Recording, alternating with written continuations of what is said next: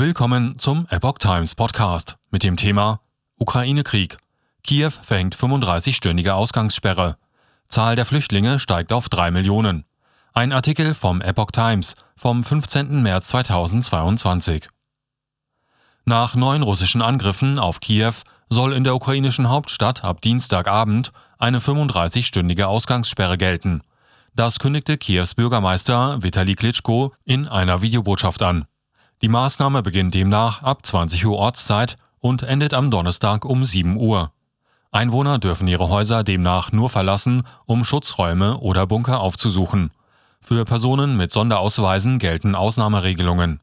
Die ukrainische Hauptstadt wappnet sich bereits seit mehreren Tagen für einen russischen Großangriff. Die Streitkräfte Russlands hatten zuletzt den Druck auf Kiew erhöht.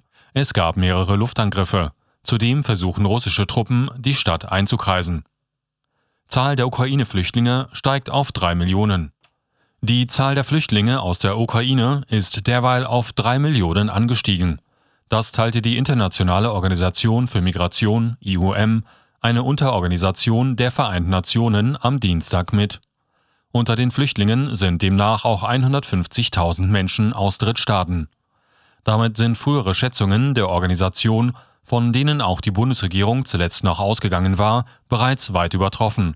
So war zunächst nur mit insgesamt bis zu 1,7 Millionen Flüchtlingen aus der Ukraine gerechnet worden, von denen bis zu 600.000 nach Polen und bis zu 230.000 in die Tschechische Republik sowie bis zu 225.000 in Deutschland erwartet wurden.